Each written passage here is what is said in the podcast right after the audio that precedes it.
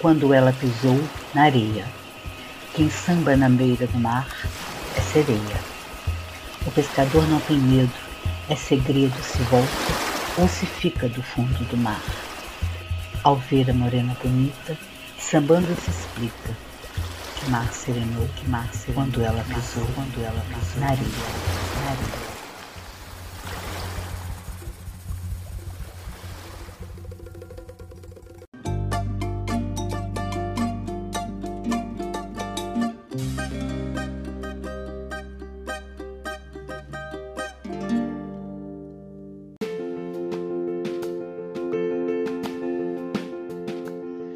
Neste episódio, vamos continuar a vida, como ondas do mar que não se findam. Vamos resistir. A areia da praia é apenas um caminho para recuperar, para respirar, para firmar o ponto, girar sobre a roda da vida. Girou. Fevereiro, sem festa do povo para Iemanjá, sem carnaval, sem escola de samba, um 2021 diferente, que seja para unir a gente, numa mesma humanidade Somos todos um. Nossa matéria de capa fala de ferida. Juliana Notari e a obra Diva, noticiadas mundo afora, desnudam essa ferida e fala sobre os processos criativos dos trabalhos da artista.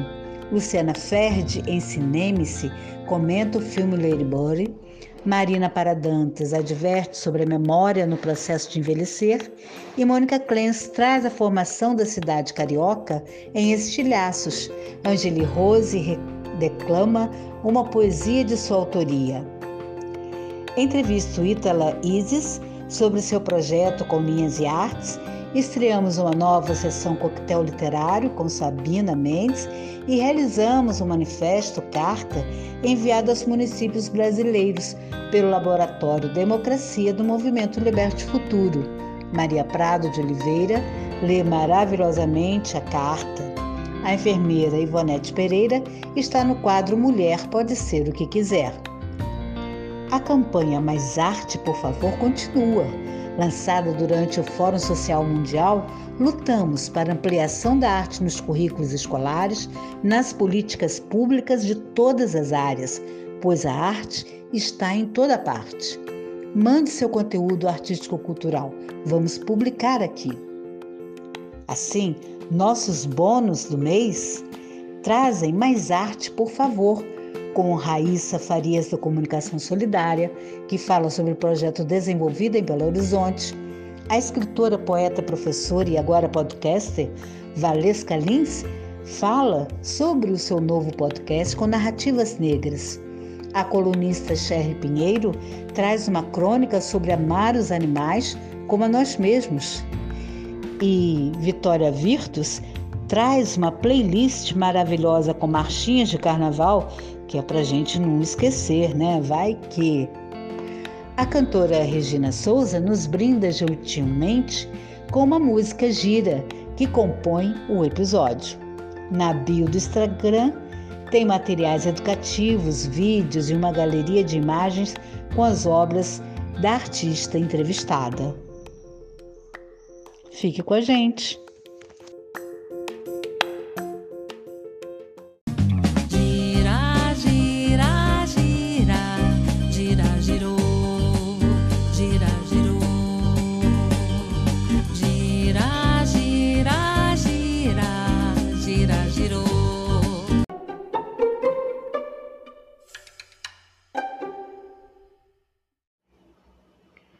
Fala, poeta, com Angeli Rose. Olá, eu sou Angeli Rose, professora, pesquisadora, escritora, colunista do jornal Clarim Brasil Digital e da revista Fascinante do Elas em Rede. Eu trouxe para vocês hoje um poema de minha autoria publicado no livro Quarentena Memórias de um País Confinado, da editora Chiado Books, do Brasil. Chama-se A Invisível Coroa. Buscar doce inspiração na paisagem de uma cidade deserta, cinza, sem vida, sem buzinas, só memória, caprichos do tempo e da história. Por onde andam os gritos infantes? Quando voltarão as vozes ranzinzas, o balanço, o banco, tudo vazio. Desrazão do ser, do vírus vadio. Ele aterrissou com grande milhagem, devastou de norte a sul, pinga-pinga, espirra, tosse, queima, arfa sem ar. O que se sabe sobre esse coringa? Invisível coroa sobre nós, ameaça e transforma em almas a sabedoria, a experiência, dizimando do dia a prudência. Ah, minha musa da poesia, canta, cura, canta o farmaco, a vacina, tira dos laboratórios a seiva, dai-nos vitória esse mal, e esse mal queima. Corona sombrio ensinou muito a humildade, a fé e a ciência. Exponencial, desmedida doença, quer solidariedade e sapiência. Obrigada e mais arte, por favor. Cineme-se com Luciana Ferdi.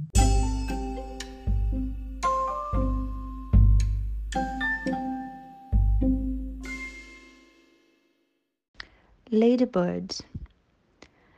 Nem tudo está perdido na terra do tio Sam. Embora a indústria de cinema de Hollywood tenha se especializado em corridas, pancadaria, crimes, psicopatas, crimes, pancadaria e nada muito além disso, ainda existe o cinema independente para nos fazer sentir algum sopro de vida depois da jornada exaustiva do trabalho. Lady Bird dirigido por Greta Gerwig, a mesma diretora de Francis Ha, um filme de 2018, é um daqueles filmes despretensiosos com temática sobre pessoas reais e seu cotidiano, mas que, por isso mesmo, sem o glamour dos carrões e corpos photoshopeados, nos transporta para um outro mundo. Aquele onde a simplicidade, as pessoas de verdade e o cuidado com as relações humanas são valorizados. Na pequena Sacramento, Califórnia, a jovem Christine McPherson está terminando a high school numa escola católica e tem conflitos com a mãe por quase tudo. Talvez por isso Christine se recuse a ser chamada pelo nome de batismo e se autodenomine Lady Bird. Voluntariosa e independente, Lady Bird quer viver intensamente e não aceita menos da vida. O filme explora essa transição da adolescência para a idade adulta com um olhar quase antropológico, focando nas experiências da menina como uma espécie de ritual de passagem. Nesse transe etário, a jovem conhecerá o primeiro amor, a primeira decepção amorosa, os conflitos de classe e religiosos tentando encontrar seu próprio caminho. Explorando personagens fora do padrão hollywoodiano, o filme provoca também algumas pequenas, mas nem por isso menos eficientes reflexões sobre homossexualidade, aborto, depressão, relações familiares e religiosidade. Na mesma linha de Dune e Little Miss Sunshine, Lady Bird tem quase o poder terapêutico de conectar o público com a realidade da vida sem apresentá-la como algo insuportável. Afinal, por que tratamos a dor, a perda, a morte, a despedida como acontecimentos insuportáveis se eles estão aí diante de nós a toda hora e em todas as intensidades? Quem nos disse que a vida deve ser subjugada ao sonho, ao paraíso, ao felizes para sempre, a Deus por que ela não pode ser a simples jornada com suas tristezas e alegrias, dores e amores do mero e corajoso mortal? Há algo nietzschiano nesse conceito explorado pelo filme, onde a vida deve imperar acima de tudo. mas há algo anti-Nietzscheano também no que se refere à noção de arte como um substituto para a vida. Ao contrário, Lady Bird nos apresenta a arte como a possibilidade de nos reconectar com a vida. A vida é suficiente. A arte é só uma das formas, uma das maravilhosas formas que encontramos de parar e olhar para a vida de modo a aceitá-la e honrá-la. Eu disse mais acima que Lady Bird tem a capacidade de nos transportar para um outro mundo, um mundo de pessoas reais que valoriza as relações humanas. Por algum motivo peculiar à natureza egocêntrica e individualista do sistema em que vivemos, esse ainda não é o mundo real. Um mundo onde as pessoas são aceitas pelo que são e as relações humanas estão acima das coisas ainda é uma utopia. De alguma maneira, após o declínio das utopias socialistas, essa linha de filmes vem preencher a nossa necessidade de sonhar com um mundo novo, que, superando o falso, estabelece o real como um mundo onde o humano e toda a sua bela variedade está acima das coisas.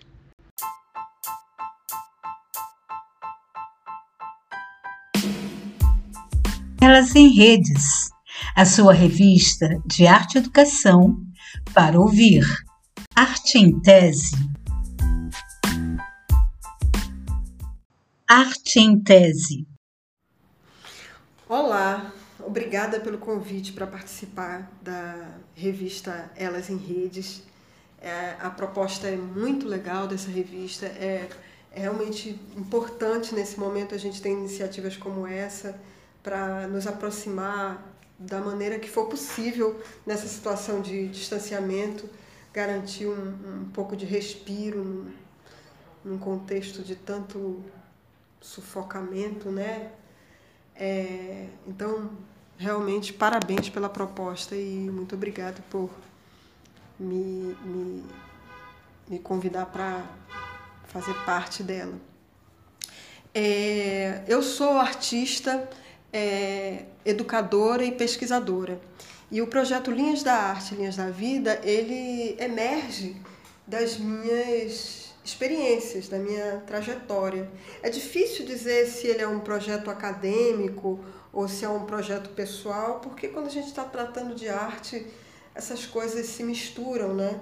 Eu sou doutoranda na UERJ, no programa de pós-graduação em artes da UERJ, é, a minha pesquisa está é, tá ligada às práticas têxteis como ações historicamente femininas e o que que como que essas práticas têxteis podem ser é, práticas de emancipação, práticas de resistência política, é, mas é, a linha está presente nas minhas reflexões desde muito antes da, do, do doutorado.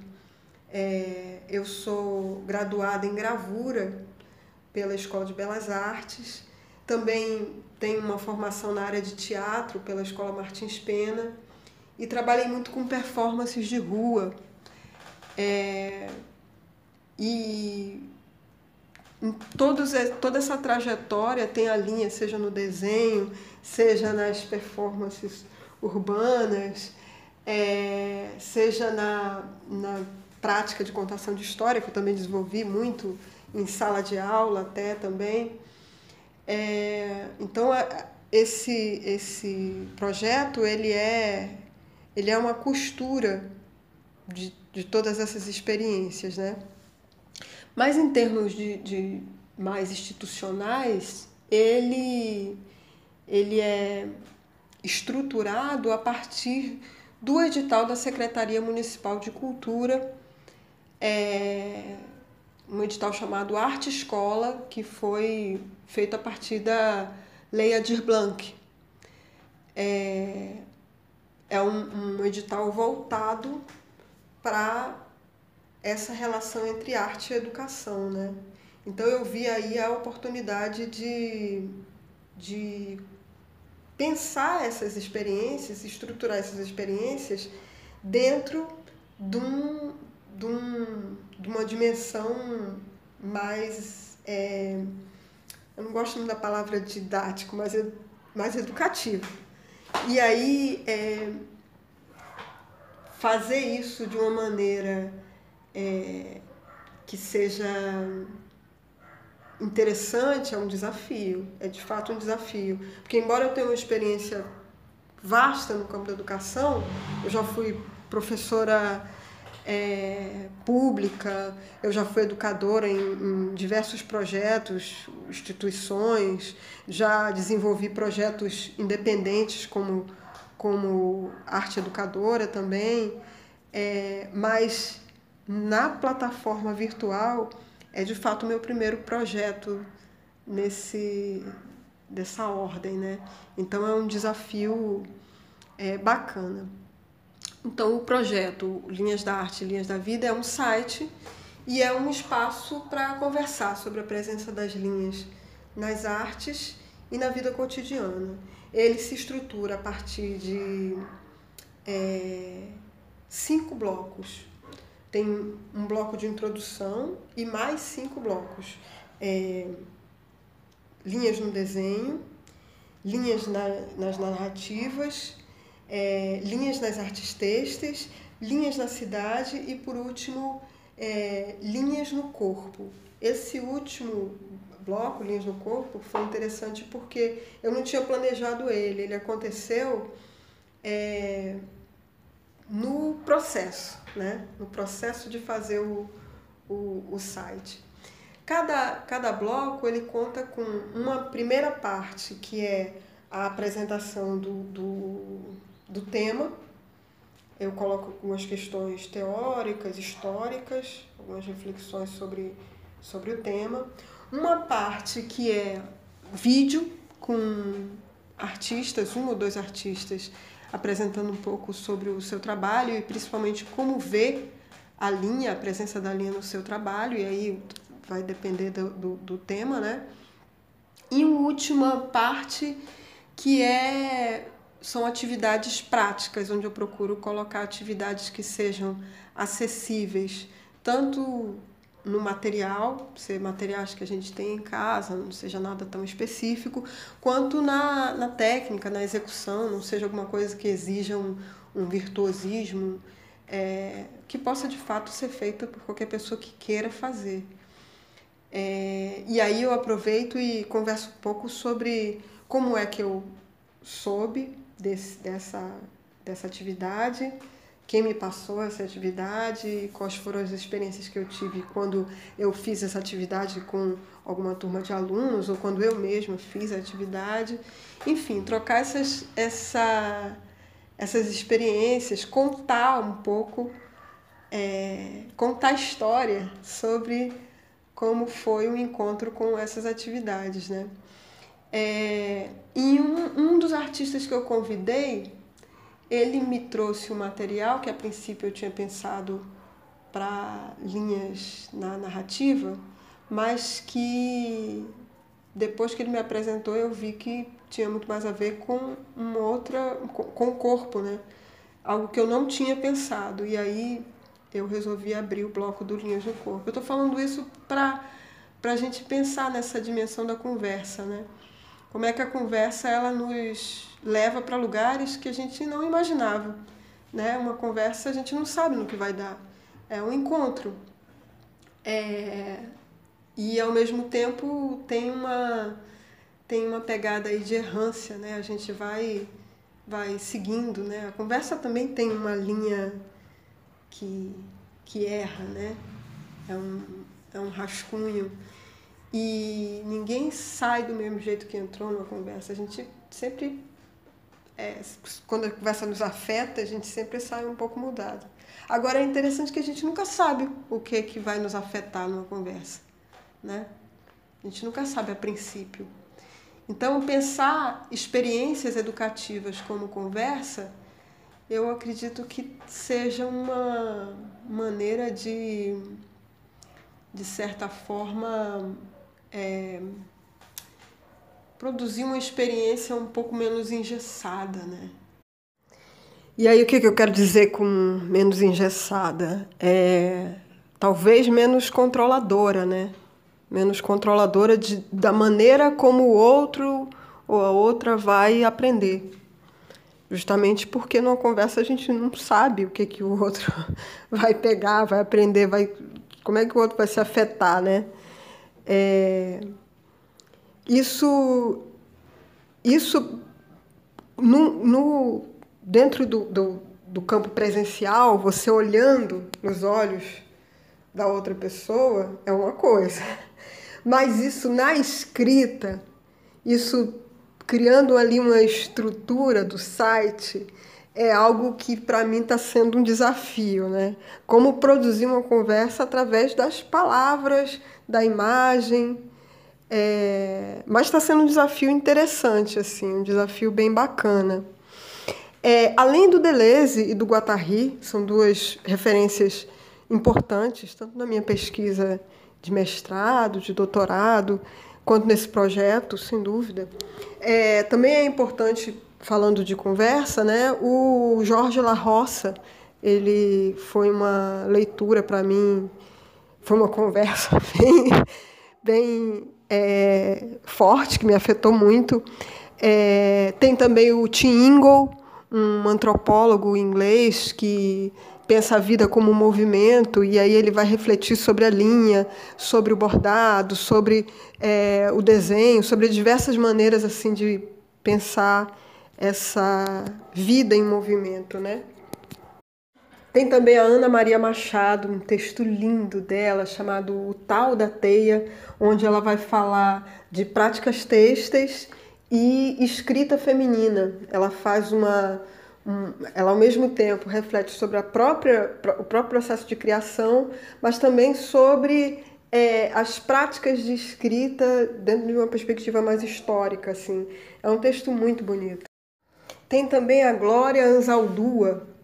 A escrita dela é, nos aproxima da, da vida dela, do contexto de vida dela. Ela escreve, ela produz uma presença na escrita. Isso também é marcante. Tem a experiência com os meus professores e as minhas professoras na universidade. É muito importante também. É importante afirmar a universidade pública, né? Eu fui é, graduada pela UFRJ, fiz mestrado na, na UF e estou fazendo doutorado, estou terminando meu doutorado na UERJ, assim. É, eu sou filha da universidade pública é, e realmente marca meu, meu pensamento e meu desejo de compartilhar esse pensamento, meu desejo de, de colocar para a comunidade para as várias comunidades desse país o, as minhas experiências, né? E tem também também uma referência importante para esse projeto essas experiências que eu já tive, como com, com os vários alunos que passaram pela minha vida, assim, seja em, em escola pública, seja em instituições é, da sociedade civil, seja em projetos independentes, tanto no Rio de Janeiro quanto em, em outros municípios, é, alunos e alunas, amigos e amigas, pessoas que, que me atravessaram, né? É, e eu sou muito privilegiada assim nesses encontros. Eu sou cercada de pessoas muito muito boas assim.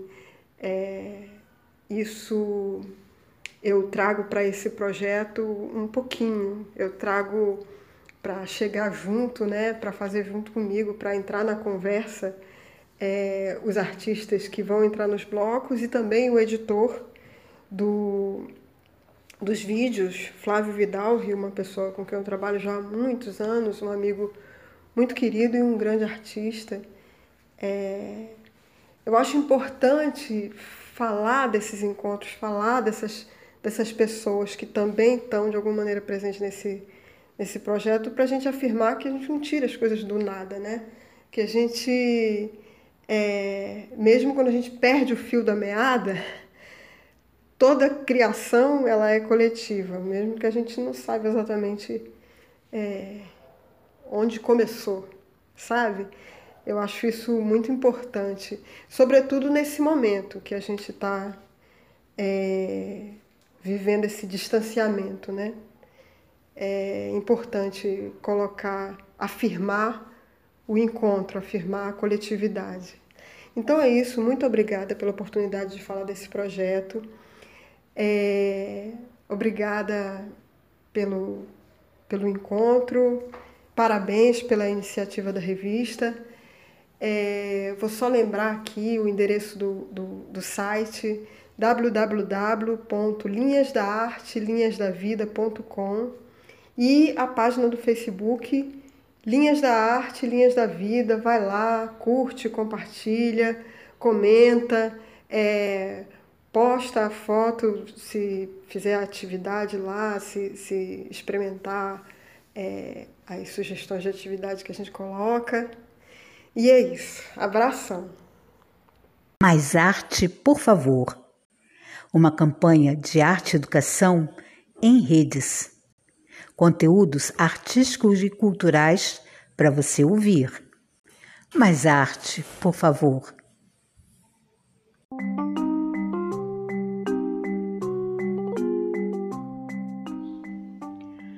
Arte em Release.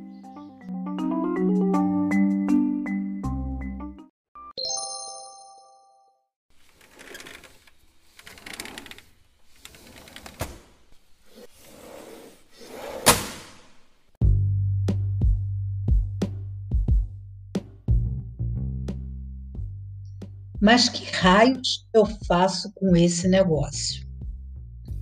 No museu de relacionamento terminado, é assim.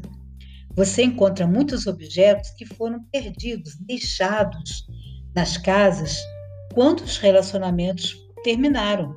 Às vezes aquele sapato que você não tem como devolver, às vezes aquele disco, aquela fita cassete, coisa antiga, né? Mas às vezes é algo que você deixou para trás. Isso aconteceu com Linka Vistica e Drazen Grupsik, que, ao invés de tentar apagar a memória do que aconteceu, do relacionamento, eles decidiram fundar um museu que fica na Croácia, é o Museu dos Relacionamentos Terminados. Mas não é só relacionamento de casal, não.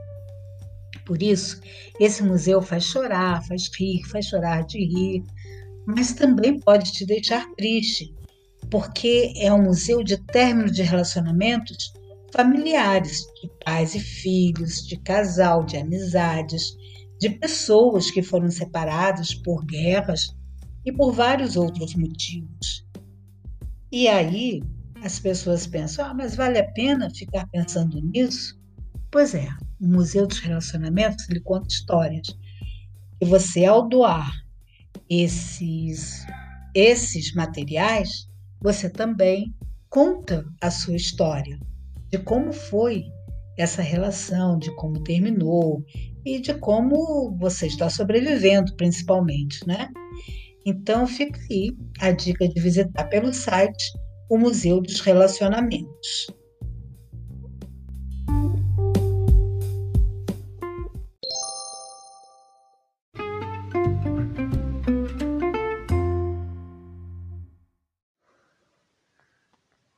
No enigma desse episódio, nós vamos fazer diferente o museu do término do relacionamento.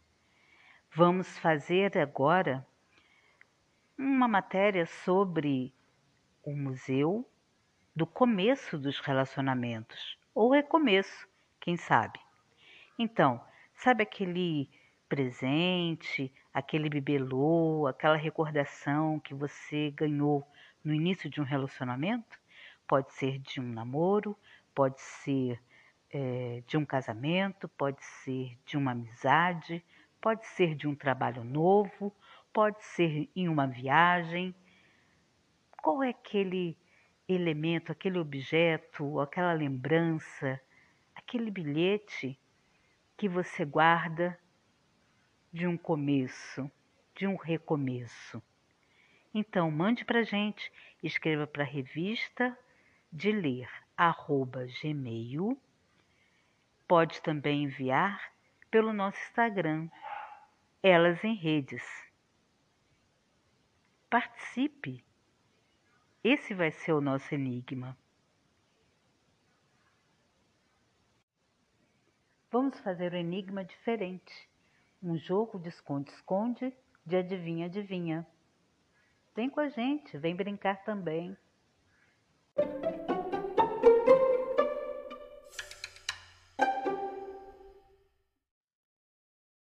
Coquetel Literário.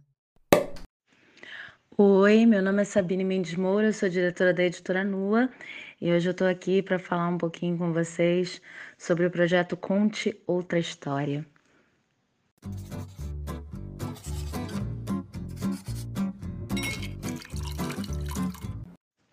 Bom, o que motivou o projeto Conte Outra História é, na verdade, uma missão da editora Nua, proponente do projeto, de trabalhar não apenas para a formação de leitores, mas também para a formação de autores brasileiros. Então, como é que a gente entende isso? Desde 2018, né, dois anos e meio, a gente está trabalhando com a curadoria de coleções de ficção, não ficção, dramaturgia e poesia é, e esses são textos produzidos por autores negros, LGBTQIA, autores neurodivergentes, ativistas, que têm uma proposta temática muito invisibilizada no mercado editorial brasileiro, é uma parcela muito pequena dos livros publicados que experimentam com a linguagem e que, além disso, mesmo quando publicados, podem sofrer é, cortes, podem sofrer represálias, caso não se enquadrem em modelo, um modelo um pouco mais comercial ou entendido como comercial. Então a gente trabalha com esses autores, traz a, a, a obra deles, é, a, a, formatação livro, né, que a gente considera importante e já tem essa, essa vocação né, de, de amparar a carreira desses autores e de querer formar novos autores. Então, é, quando a gente começou a trabalhar com ficção, a gente trabalhou dentro da proposta de coleção. O que a gente queria era juntar autores talentosos de várias partes do Brasil. A coleção atualmente tem quatro livros publicados. E, e, são livros que representam, né, são escritos por autores é, do Piauí, do Rio Grande do Norte, do, de São Paulo, do Rio de Janeiro, então tem uma, uma representatividade geográfica aí também né? Tem, a gente considera isso muito importante.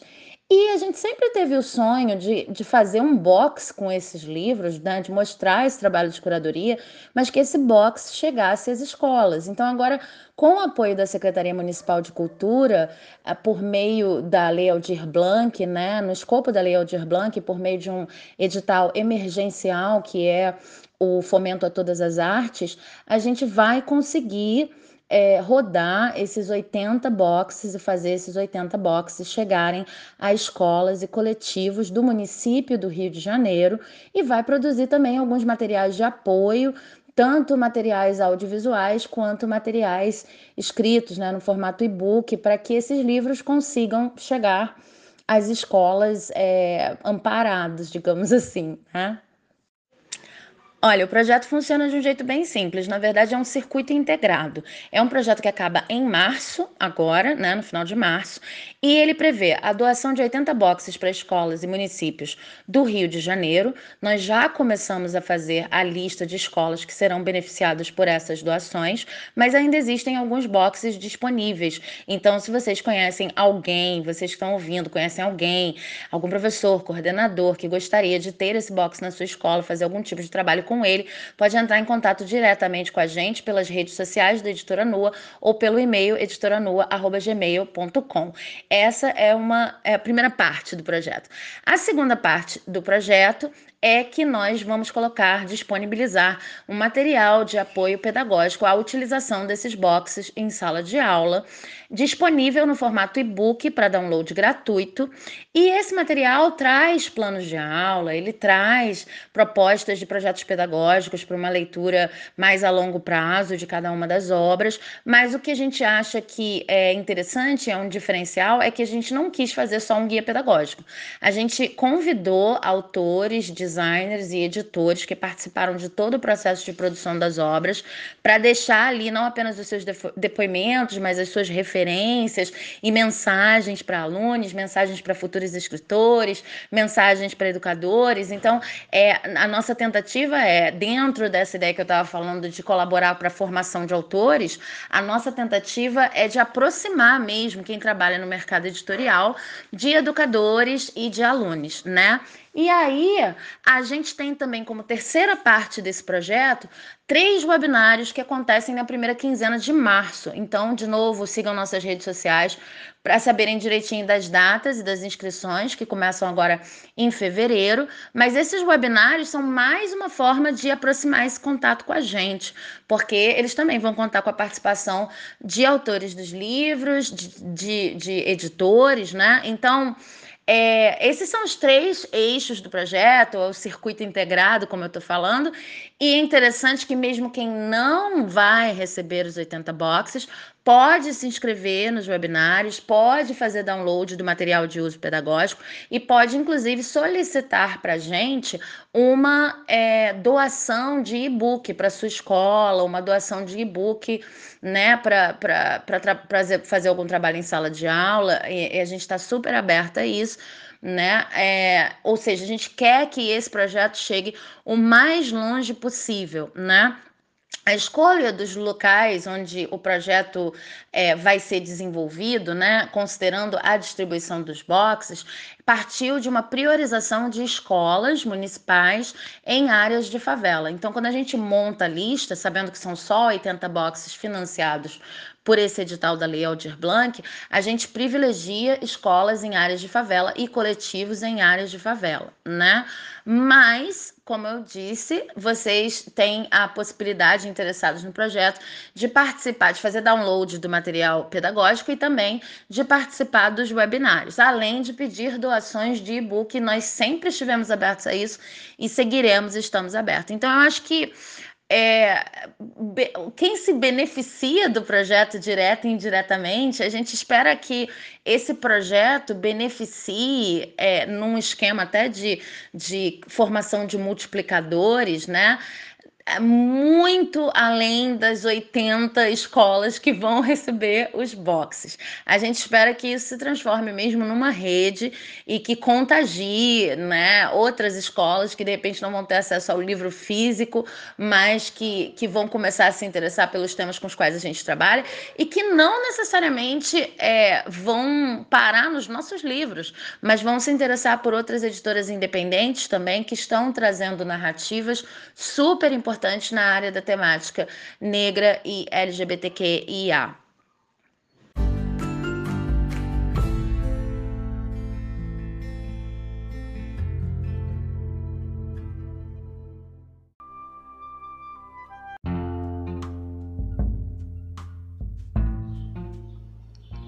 Entrevista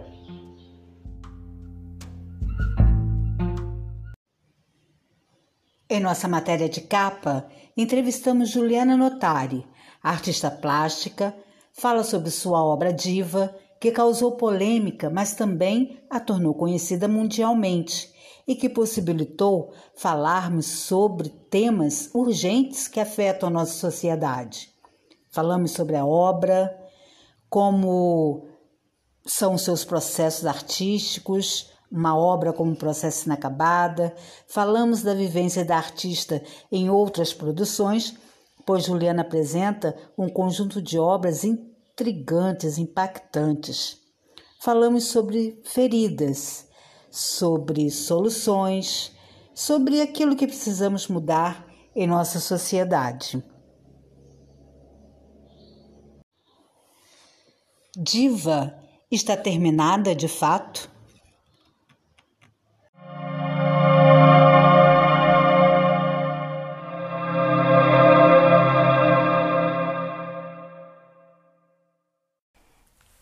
Questão da a obra ela continua, né? Ela jamais se esgota ali naquele momento. Eu acho que isso não só em relação à diva, mas em relação a qualquer obra de arte. Eu acho que é um processo, né, que é justamente nesse processo de recepção né, que cada, cada, cada ser humano, cada, cada né, pessoa que vai fruir aquela, aquela obra vai ter tem seu background, tem sua história de vida, então vai ter sua interpretação, vai ter suas sensibilizações né, diferente de, de cada um, cada um é único, né? Então, nesse processo, é, ela vai criando novos significados, novas camadas, vai abrindo, por exemplo, Diva, ela me ultrapassou, né? Ela, ela foi além de mim né? Porque ela levantou questões, levantou que eu estou aprendendo muito com a obra. Isso é muito bom quando a obra surpreende o próprio artista. Eu falando no caso eu, né, Juliana, enquanto artista, porque né, são questões que que, que ela foi, né, repercutiu e que vai trazendo, gerando, porque é isso, gente, a arte não precisa, ela não tem que, ela não tem que responder, né, ela tem que criar questões, ela não está aqui para né, explicar tudo. Ela está aqui para justamente criar esses tensionamentos, criar reflexões, causar incômodo mesmo, mexer nesses lugares que a, né, que a sociedade quer domesticar, que na, nosso dia a dia, nessa né, luta pela sobrevivência, tende a anestesiar.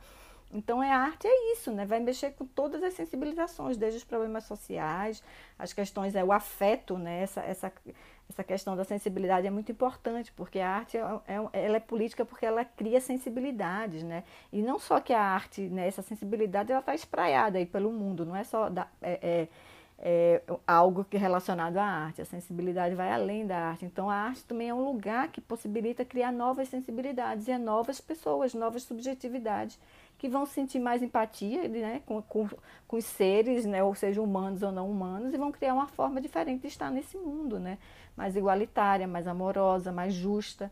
Então, a arte a política nesse sentido. E esse processo que a, né, que a obra continua gerando significados, ela não para. Inclusive, assim, até falando esteticamente, eu acho que Diva ali, eu preciso que aquela, aquela moldura que está em volta do quadrado dela, ali da grama que separa, a, desapareça. Eu preciso que, que, sabe, esteticamente ainda a obra vai vai, né, a natureza vai ter uma intervenção maior ali. Eu quero deixar que essa natureza tenha também. Então, mesmo esteticamente, né, a obra vai sendo o sol, vai criando né, novas tonalidades, mesmo que aquela tinta tenha uma, uma, um protetor né, contra os raios solares, UVA, UVB, essas coisas, ela vai sofrer né, é, é o processo do, do, do, das intempéries, do ambiente, né, da natureza.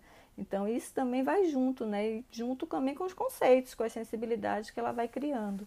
Isso pode se expandir para qualquer trabalho, até não seja do campo da arte, né? Nunca ele está ali finalizado, ele vai sempre gerar novas, novas reflexões e novas sensibilidades. Você pode contextualizar para os ouvintes qual foi a polêmica que Diva provocou?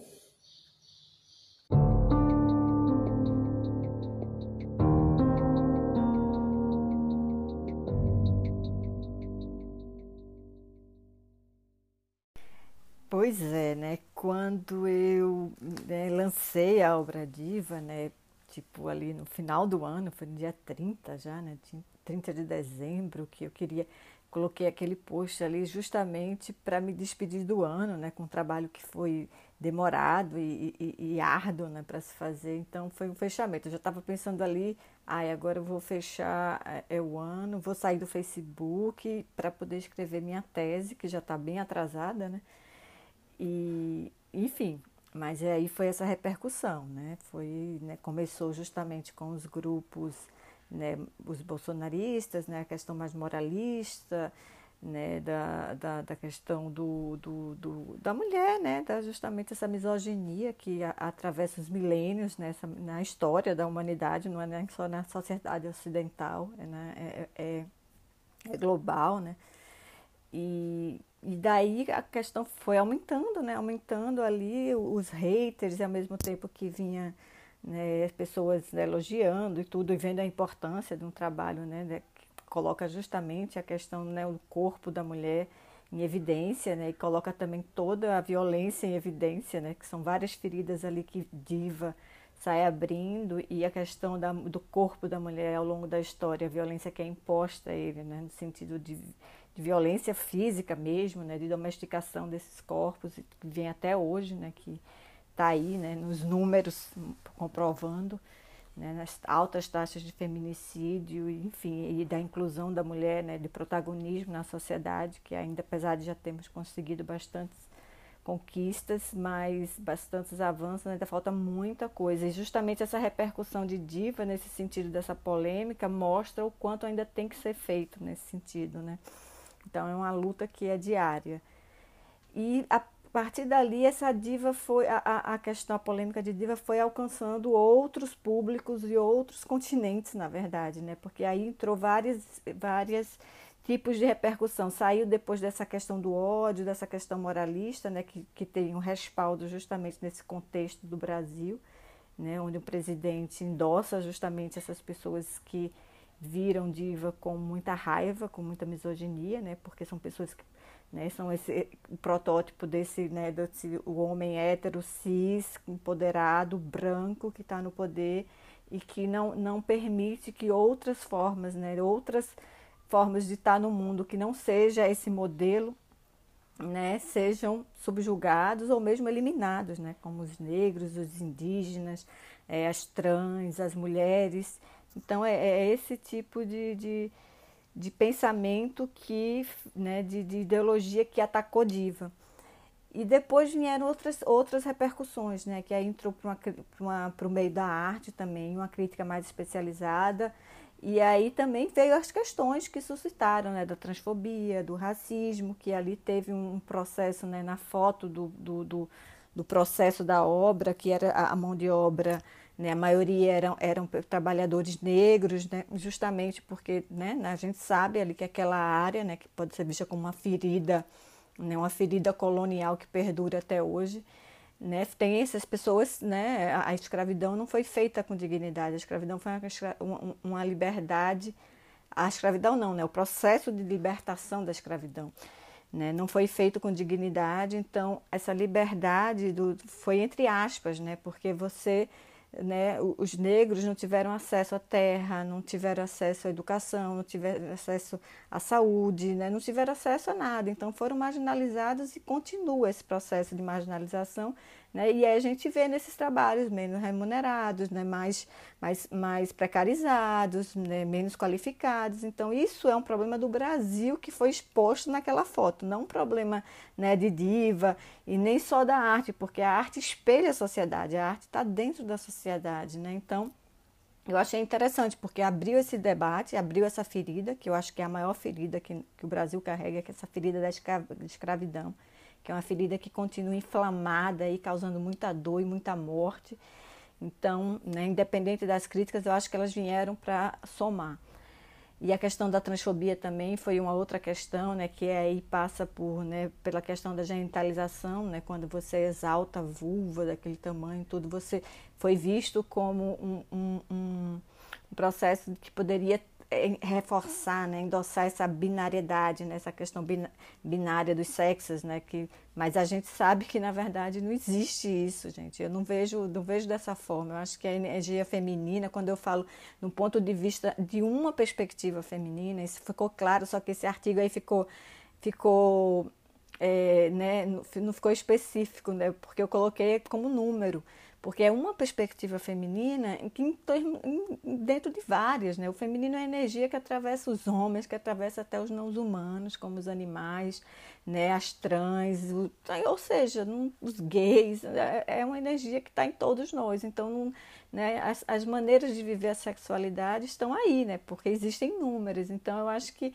né? É, é, é apenas uma forma de trazer né, problematizações que, e questionamentos né, do corpo feminino, quem tem a vulva, quem vive a questão do aborto, a questão da menstruação, a questão da violência desses corpos, justamente na questão da reprodução, né, que a gente sabe quando as mulheres né, têm essa, essa, esse domínio né, do corpo da sociedade, do patriarcado pelo corpo das mulheres, né, é, objetificando e usando como, né, como sexualizando justamente como, como, né, como fonte de, de, de de reprodução. Então, isso é um processo que a gente são são questões que dizem respeito também a esse corpo feminino que carrega um útero, que carrega uma vagina, que carrega né, uma vulva, que está aí, né, esse tabu todo, justamente porque a vulva é o único corpo da mulher, o único órgão do corpo da mulher que não, que não tem uma função reprodutora em si, ele serve para o prazer, então por isso ele foi até trocado pelo nome vagina, porque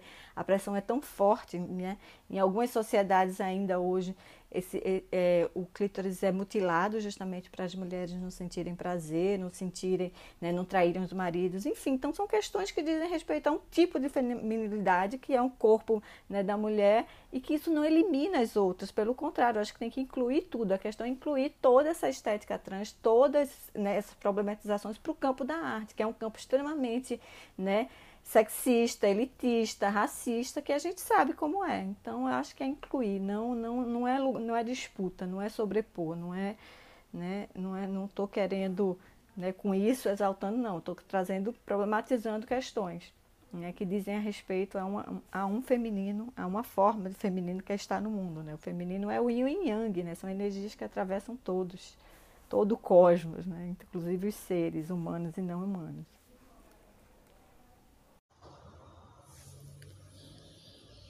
Como tem sido a acolhida sua obra pela imprensa especializada? Qual o saldo disso tudo? Quantas entrevistas tem concedido mundo afora?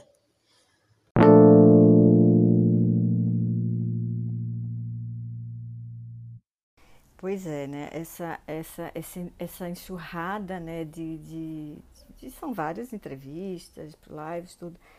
E não dá realmente para eu sair postando tudo. Eu posto ali, eu faço uma certa seleção né, dos que eu acho mais interessantes, mais relevantes, inclusive as críticas também.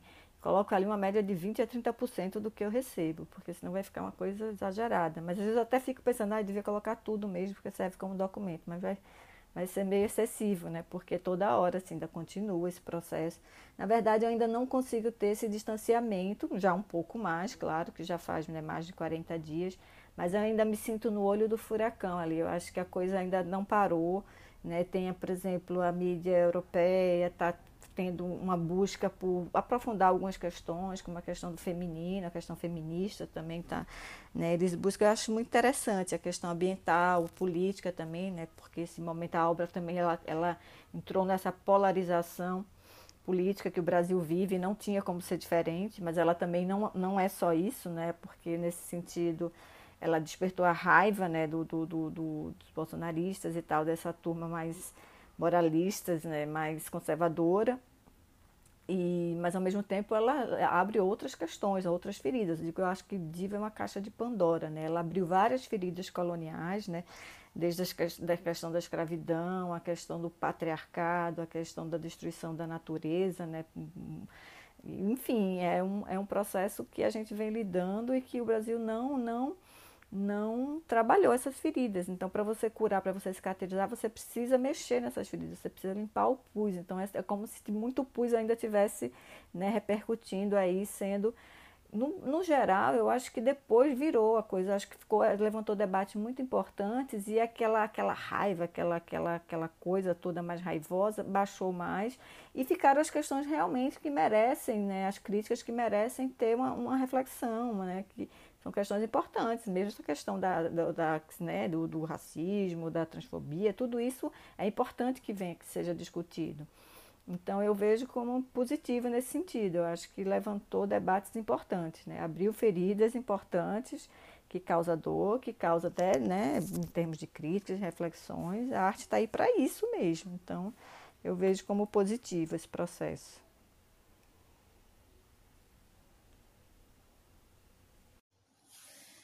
Você poderia contar um pouco mais sobre sua trajetória para que os ouvintes a conheçam melhor? Quem é a artista Juliana Notari? Que trabalhos tem feito?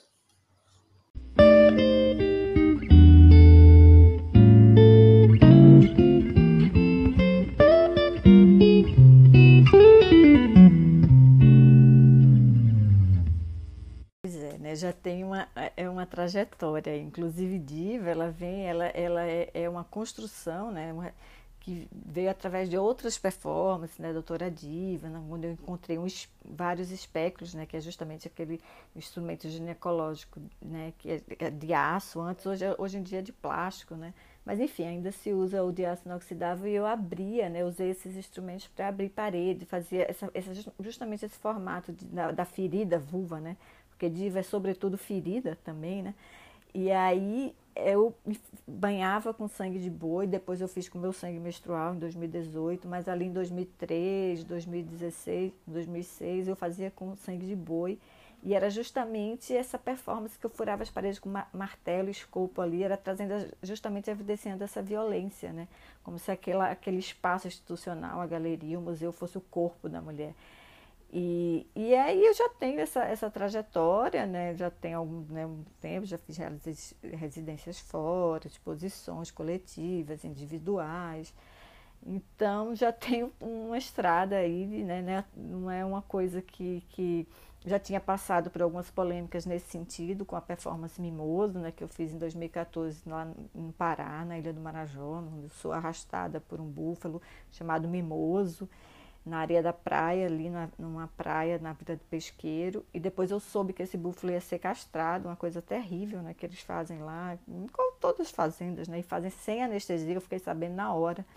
Porque o dono precisava castrar o animal porque ele ganhava dinheiro com ele, ele precisa ficar, ficar mais manso. Então eu resolvi comer aquele testículo ali para ritualizar aquela crueldade, aquele ato que iria acontecer de todo jeito, né? Eu trouxe para o campo da arte e ali se estabeleceu toda uma relação, né? Tipo, eu peguei aquela energia que ia ser jogada no cosmos, aquela energia libidinal daquele animal potente, viril, forte, né? Que aquilo ali era uma morte para o bicho, né? Para o animal, você castrar um animal é, é muito violenta, você tirar uma, uma, uma grande, né? Ou, uma força dele vital.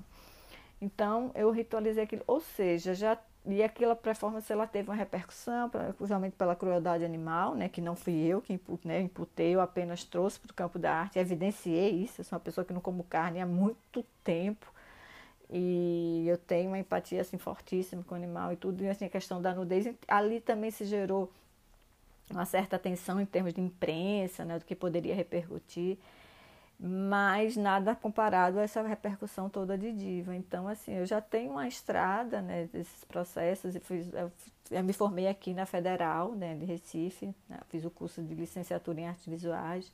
Aí depois de 10 anos eu fui em 2012 fazer o mestrado na UERJ, também justamente nessa que a gente chama de mestrado de artista, onde o artista estuda seus processos, suas poéticas e tudo que ali engloba, né, seja a psicanálise, a antropologia, todos os campos do conhecimento que atravessam a obra do artista né, e da arte também que a gente vai estudando ali. Agora eu estou no doutorado, finalizando o doutorado. Né, já devia ter terminado, mas com esse, essa repercussão toda, a coisa tá, tá, tá mais atrasou mais um pouco ainda. Mas é isso, eu acho que, que né, acho que você está sempre aprendendo, eu estou aprendendo, né? Diva tem me ensinado bastante, o próprio processo artístico ensina bastante, não a mim, quanto não só para mim, o próprio trabalho me ensina, mas né, ele cria essa, essa aumenta nossos repertórios, né, nossa sensibilidade no geral, né? Então, é, a arte está aí para isso. É, é, é muito, é, é pra, ter, o, ser artista tem, né, nós sofremos, mas nós gostamos. Tem muito prazer também envolvido nisso, apesar de que né, tem momentos difíceis, tudo a gente sabe, né, como qualquer outra profissão. E, mas, enfim, é um processo, uma estrada que vem seguindo, né, que não vai parar só quando terminar tudo, né, quando morrer, quem sabe. Eu queria que você escolhesse uma obra, outro trabalho e comentasse. Dos trabalhos que você apresenta no Vimeo, por exemplo, qual deles te toca mais? Conte pra gente, nós vamos mostrar no nosso Instagram, Elas em Redes.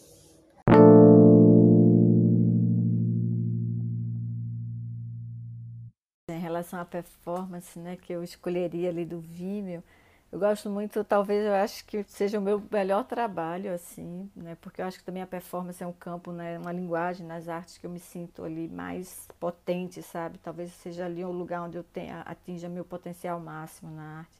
E essa performance assim, Bebecos, né? Que ela foi criada lá em 2001, né, que até hoje, né, eu estou fazendo elas de diferentes versões, eu acho ela muito potente. Ela é, é, esse caminho, né, que eu vou atravessando, né, de vidros que são garrafas transparentes quebradas, que eu vou ali abrindo brechas, sabe? É um trabalho. Eu não quero passar por, sobre os vidros, eu quero, pelo contrário, entre os vidros, abrindo caminhos, abrindo possibilidades, né, de passar por esse caminho sem se machucar. O meu objetivo não é me machucar. Acontece de se machucar porque ali é inevitável, né, naquela passagem, mas são cortes que eu tenho domínio ali, que não é nada muito grave, entendeu? Porque a intenção é justamente é, lidar com essas dificuldades, lidar com essas dores, com esses riscos, né, que é, que é viver, viver é isso, né?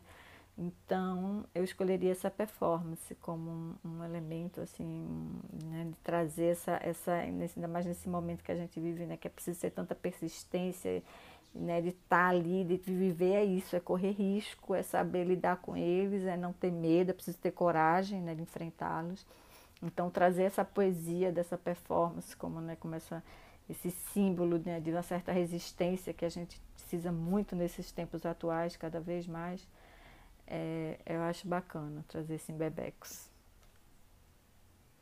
E quero agradecer também a oportunidade. Conheçam essa obra que é maravilhosa.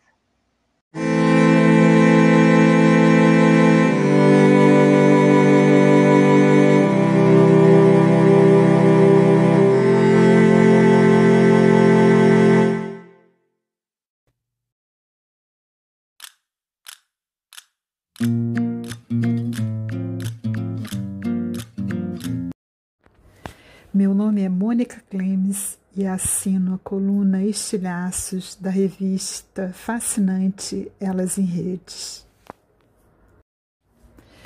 Olavo Bilac, através de suas crônicas no Gazeta de Notícias, Revista Cosmos, Correio Paulistano, traça sua visão do bota abaixo do prefeito Pereira Passos, gestor entre 1902 e 1906, na cidade do Rio de Janeiro, com seu Higienize-se, em que muitas centenas de construções são demolidas sem indenização, levando a população mais pobre a subir os morros da cidade. 23 de junho de 1901.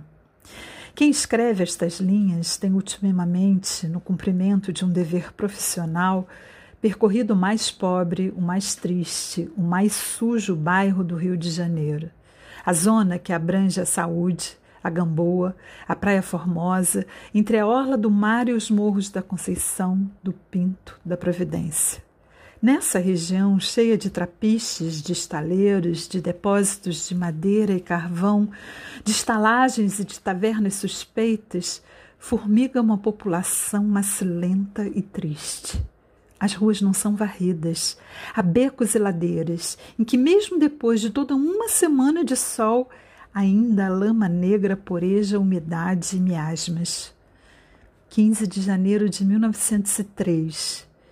Quem viu o rio há três anos, maltratado e sujo, com seus taciturnos jardins murados e sem flores, com as suas tristes vielas povoadas de cachorros vagabundos, e quem agora o vê, com as novas avenidas em via de edificação, com jardins viçando, abertos e floridos, com as ruas alargadas, enchendo-se de edificações elegantes, com variedade de novos tipos de calçamento adotados, reconhece sem dificuldade que neste curto espaço de tempo muito mais se fez aqui do que em São Paulo, num espaço de tempo três ou quatro vezes maior. Os olhos, os olhos humanos não têm memória vivaz. Os nossos olhos já se não lembram do que era a prainha, a Rua 13 de Maio, a Rua do Sacramento, a Praia de Botafogo e principalmente do que era a Praça da Glória, com aquele hediondo mercado, agonia dos meus dias, pesadelo das minhas noites, tortura e tormento da minha vida. Daqui a pouco tempo, dentro de dois anos, quando a Avenida Central e a Avenida Beira-Mar estiverem concluídas, quando o Rio de Janeiro se encher de carruagens e de automóveis, quando começarmos a possuir a vida civilizada e elegante que Buenos Aires já há tantos anos possui, também nessa época já nos não lembraremos do que era a nossa vida tediosa e vazia. 6 de dezembro de 1903. E pela avenida em fora, cotovelando entre outros grupos, fui pensando na revolução moral e intelectual que se vai operar na população em virtude da reforma material da cidade. A melhor educação é a que entra pelos olhos. Março de 1904. Há poucos dias, as picaretas, entoando um hino jubiloso, iniciaram os trabalhos de construção da Avenida Central pondo abaixo as primeiras casas condenadas. No aluir das paredes, no ruir das pedras, no esfarelar do barro, havia um longo gemido. Era o gemido soturno e lamentoso do passado, do atraso, do opróbrio. A cidade colonial, imunda, retrógrada, emperrada nas suas velhas tradições, estava soluçando no soluçar daqueles apodrecidos materiais que desabavam. Mas o hino claro das picaretas abafava esse protesto impotente. Com que alegria cantavam elas, as picaretas regeneradoras. 20 de maio de 1906.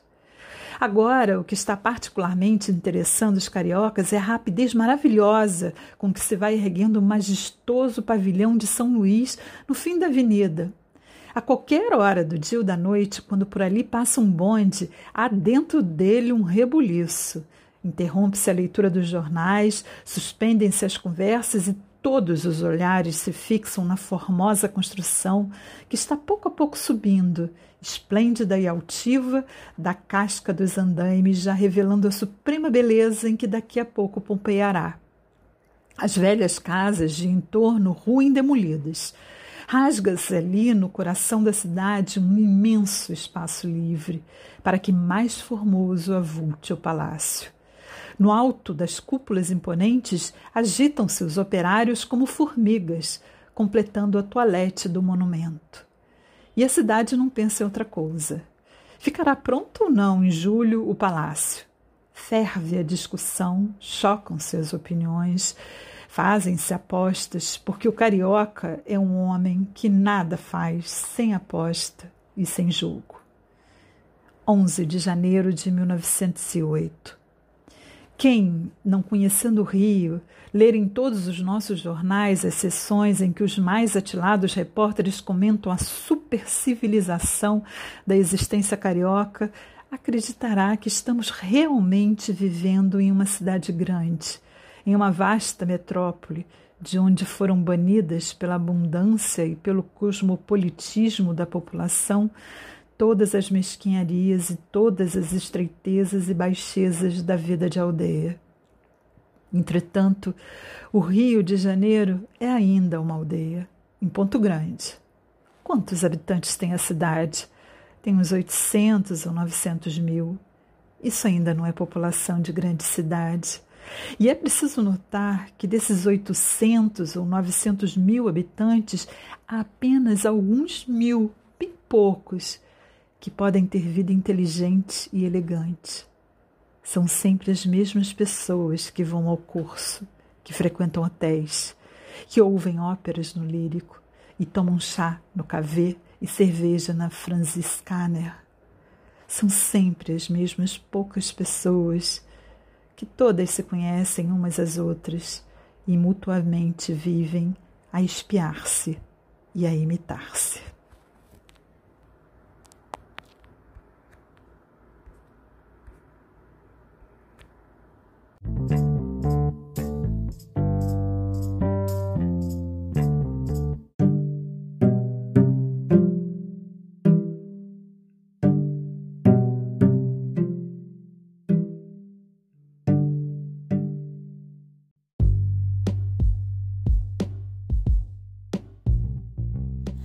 Meu nome é Marina Paradanta, sou neuropsicopedagoga e pós-graduanda em Gerontologia e Saúde do Idoso. Sou a diretora da Escola de Estimulação Neuroeducação, que promove oficinas da memória para adultos e idosos. E por estar sempre atenta às demandas da terceira idade, eu percebo que há alguns paradigmas sobre questões importantes do envelhecimento que devem ser quebrados. Como, por exemplo, achar que sentir dor é normal ou achar que esquecer também é normal, que é da idade e que não tem mais jeito. Devemos saber que podemos compensar déficits cognitivos e que existem estratégias compensatórias que possibilitam a melhora das dores, assim como a melhora da memória também. Então eu resolvi selecionar três erros que as pessoas mais cometem quando começam a perder a memória. Fique atento. O primeiro deles é indiferença. Independente da idade, muita gente banaliza o início da perda de memória, achando que não é nada, sem saber que há como avaliar o que está acontecendo. Pode não ser nada demais realmente, mas também pode ser o início de uma doença neurodegenerativa. A hora de pensar na prevenção e saúde do cérebro é agora, não postergue. Treine seu cérebro para fixar mais informações e evitar lapsos de memória. Já o segundo erro é a preguiça. O cérebro é naturalmente preguiçoso. Facilitar para que ele trabalhe em uma zona de conforto, sem ter que criar maior rendimento, é condenar a memória para que funcione cada vez menos. Saia da frente da TV, mude a sua rotina, seja mais produtivo e independente, aprenda coisas novas e se desafie. O terceiro erro é o engano. É fácil pensar que qualquer jogo ou treinamento será suficiente para estimular o cérebro e memória. É preciso ter orientação estratégica e uma mediação de um profissional da neurociência. Achar que só fazer palavras cruzadas irá melhorar a sua memória é um grande engano. As atividades devem ser variadas e com desafio crescente. Se a sua memória está falhando, investigue. Seu cérebro é seu grande patrimônio. Mantenha-o ocupado, tenha um propósito, procure atividades prazerosas. As artes são grandes aliadas da cognição. Pense nisso e cuide bem da sua máquina poderosa. E se você quiser saber mais sobre o assunto, eu te convido a entrar no site www.estimulaçãoneuroedu.com.br.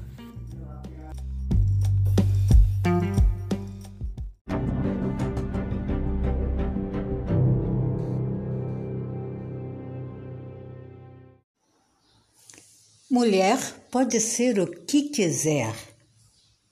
Bom dia, meu nome é Ivonete Pereira, tenho 37 anos, sou enfermeira.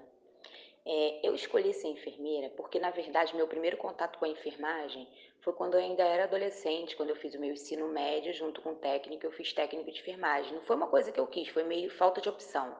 Só que no meu primeiro contato eu me apaixonei pela enfermagem. Eu me apaixonei pela arte de cuidar, de você é, ser útil a alguém, de você poder aliviar a dor de alguém, é, os anseios de alguém. Isso foi muito legal para mim. Eu fui me aprimorando, aprimorando, aprimorando. E um, muito tempo mais tarde eu resolvi fazer faculdade de enfermagem porque eu tinha certeza que era aquilo mesmo que eu queria para mim. E eu quis aprimorar o meu conhecimento, né?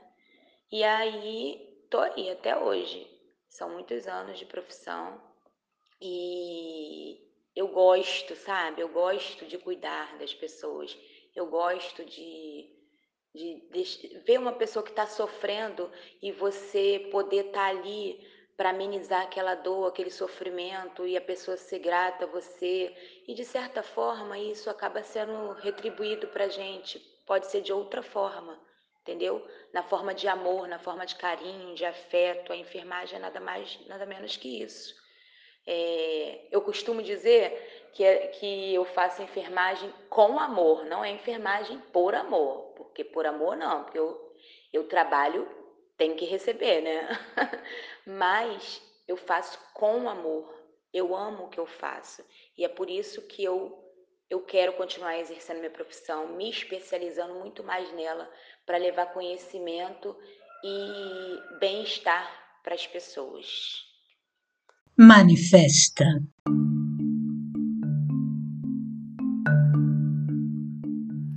Carta aberta para prefeitas, prefeitos e câmaras de vereadores de todos os municípios do Brasil, gestão 2021 a 2024. Fevereiro de 2021. Excelentíssimas senhoras, excelentíssimos senhores.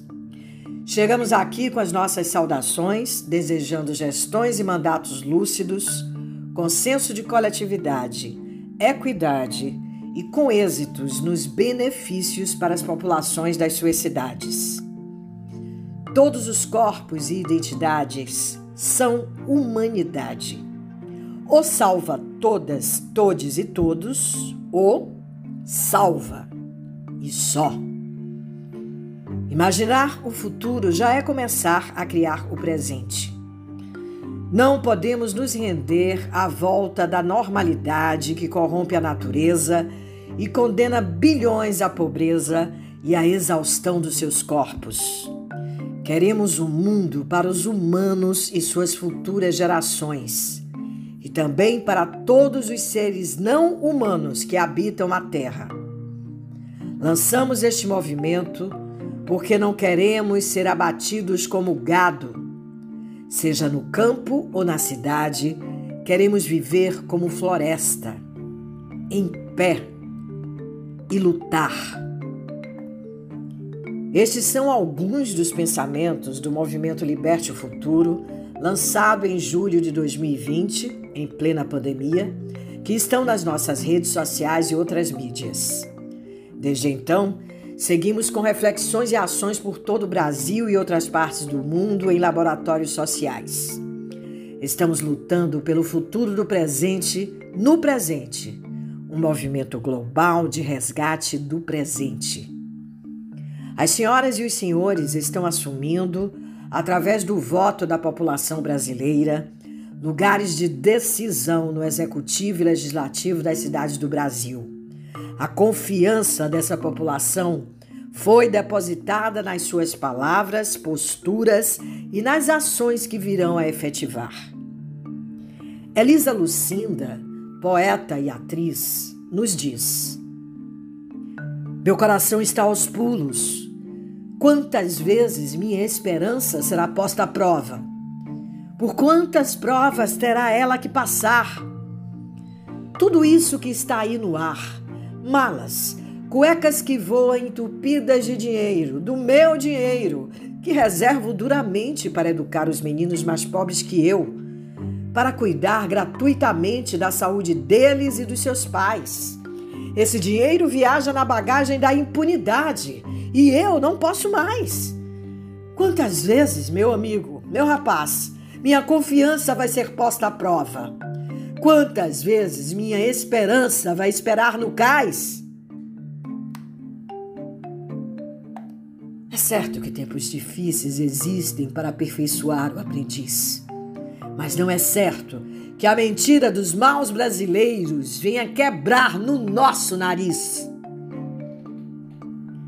Portanto, senhoras e senhores, há muito o que pensar, há muito para agir por gentileza, pensem, ajam. Que tal?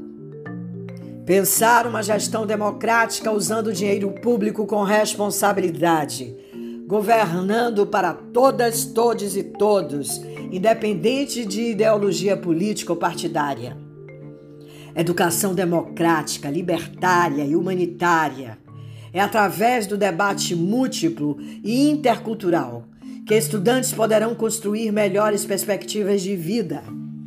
Que tal fortalecer a educação no seu município, valorizando e fomentando ações construtivas nas escolas das áreas urbanas e rurais, trabalhando para evitar o fechamento de escolas nas cidades e no campo, com melhores remunerações para professoras, professores, capacitando esses profissionais para que suas práticas sejam aliadas ao combate a quaisquer preconceitos e discriminações. Sem educação, não há civilização alguma, sabemos. Quaisquer povos, inclusive os originários, têm um sistema educacional que permeia os desenvolvimentos humanos e as interrelações. A partir da última metade do século XX e agora no século XXI, a inclusão digital ampla é fundamental em todos os segmentos por políticas públicas nos municípios brasileiros, pela inclusão digital para todas, todos e todos. Que tal? Consciência da urgência das políticas públicas e ações nas suas cidades para o enfrentamento da emergência climática e da abissal desigualdade racial, de gênero, social, que inclui a existência de uma crescente população em situação de rua, feridas abertas na sociedade brasileira. O Brasil precisa do SUS para além de uma campanha durante a pandemia do novo coronavírus, é uma obrigação moral defender o sistema de saúde público e universal em todas as instâncias do poder público, com financiamento adequado para garantir na prática o cumprimento do direito à saúde. Não acham? Vacinação já, para todas, todos, todos que a logística para a vacinação do seu município alcance toda a população, sem que haja pessoas passando na frente da fila, numa atitude sem nenhuma civilidade que envergonha o Brasil. Que tal estancar o desmatamento em seu município? Replantar mata ciliar, a Mata Atlântica, a Amazônia, o Pantanal e outros biomas no território brasileiro pedem socorro. Promover o reabastecimento e proteção dos nossos aquíferos e nascentes, o reuso das nossas águas, identificar agentes poluidores e ajudá-los a implementar a limpeza de rios e córregos, reestruturar e dar acesso ao saneamento básico para toda a população. Tudo isso nos garante acesso à água potável, protege contra doenças e auxilia no enfrentamento de eventos extremos, a exemplo de secas e inundações. Aumentar radicalmente a arborização da sua cidade, criar espaços urbanos para hortas coletivas, fazer ciclovias e aumentar impostos de terrenos usados para estacionamento de automóveis.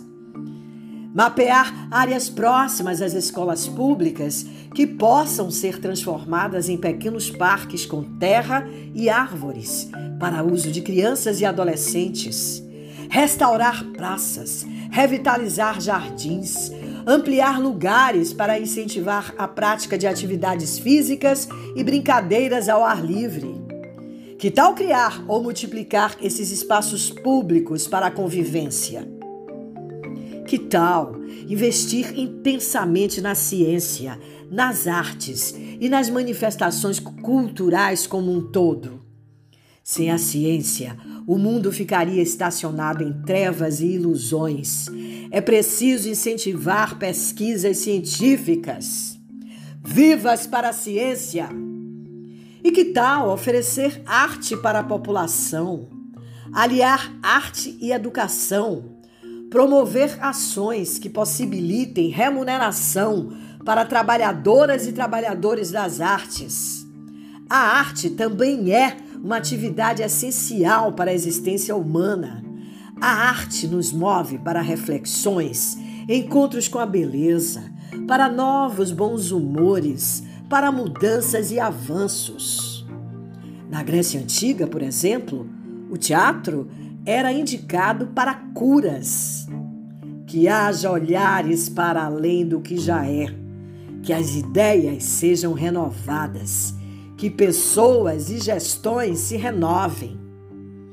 Não há democracia sem respeito à diversidade, respeito às diferenças, ao incomum não há democracia com desigualdade social. Não há democracia sem a laicidade do Estado. Não há democracia com racismo. Não há democracia com preconceitos de gêneros, com preconceitos de faixas etárias. Crianças, adolescentes, jovens, pessoas adultas e idosas trazem algo para contribuir onde moram Todo ser humano merece pertencer. Democracia é mais que uma utopia, é um ato em desejo de ser que nos conduz à liberdade e à responsabilidade. A sua cidade merece ser democrática. É urgente e possível alterar as formas de produção e consumo. Seja visionária, seja visionário promovam a sociedade justa e igualitária e equalitária.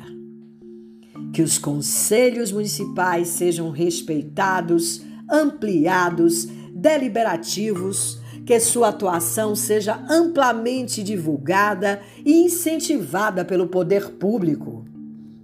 Olhem para as zonas rurais de seus municípios, os pequenos produtores, agricultores, quilombolas, povos originários, pescadores artesanais, população ribeirinha. Invistam nessas pessoas cujas produções também são potenciais para a circulação da economia, também geram desenvolvimento para os municípios, desenvolvimento que não agride o planeta.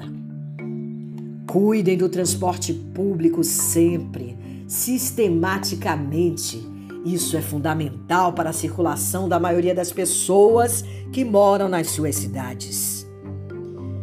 Que os municípios brasileiros possam estar alinhados no que lhes compete com soluções para a segurança pública, apoiando iniciativas de combate ao genocídio do povo negro, de povos originários, combate ao feminicídio, combate à LGBTQIP mais fobia, combate à pedofilia, à intolerância religiosa, apoiando inclusive ações de desarmamentos e visões humanitárias na gestão do sistema carcerário do Brasil.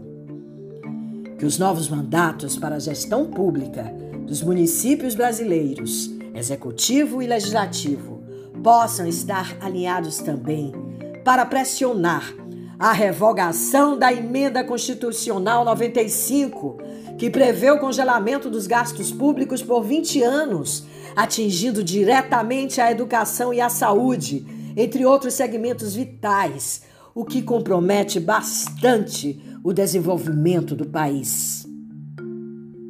Falácias eleitoreiras não cabem mais no mundo. A agenda econômica não pode ser hegemônica, caminhando sem considerar, na prática, compromissos com a moradia, alimentação, educação, saúde, segurança, transporte público, respeito à diversidade cultural de toda a população, sem considerar prioritariamente o combate às desigualdades sociais. Talvez sejam as gestões municipais e mandatos de vereadores mais desafiadores desde a volta da democracia no país com todas as consequências oriundas da tragédia desta pandemia que se abateu sobre todo o planeta. Há um longo trabalho pela frente.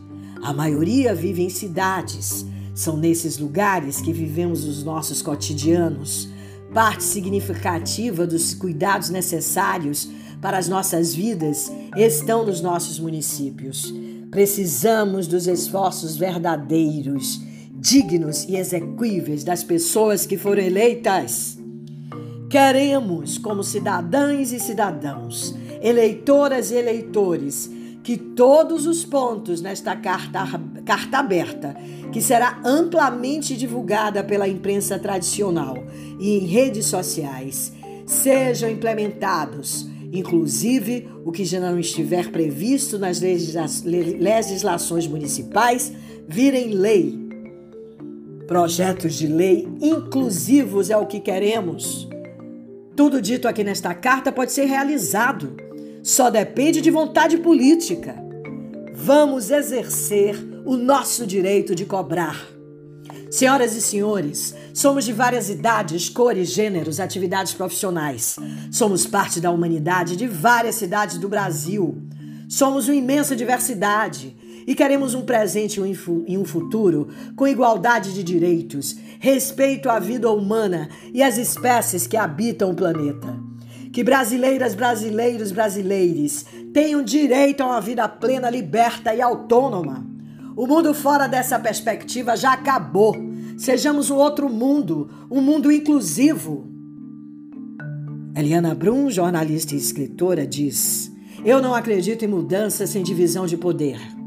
Isélia Duncan, cantora e compositora. É o bem gerando bem. Desde cedo, incutir nas pessoas que fazer o bem tem uma volta para a sociedade e para si mesmo. Ilana Katz, psicanalista, nos provoca. Imagina que a política pública tira a gente da experiência da caridade como exercício de poder individual e nos coloca na experiência da alteridade, da solidariedade. Imagina! E tanta gente dizendo tanto, tanta gente, tanta gente. Senhoras e senhores, imaginem no enchente amazônica, numa explosão atlântica, e a multidão vendo em pânico, e a multidão vendo atônita, ainda que tarde, o seu despertar. Chico Buarque de Holanda. Agradecemos a atenção. Laboratório Democracia e Colaboradores. Movimento Liberte o Futuro.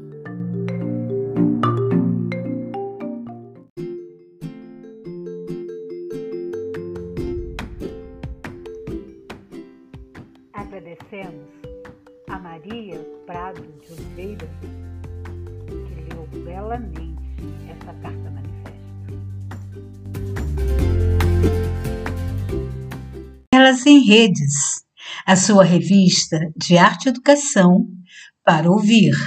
Arte em tese. Mais arte, por favor.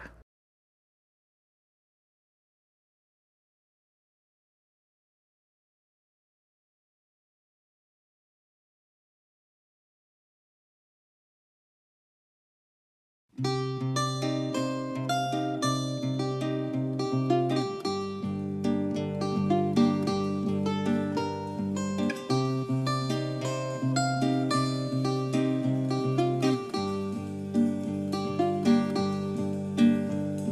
quebranto, seque seu pranto, finca seu topo, firma seu ponto, gira essa gira, que essa toada nunca termina.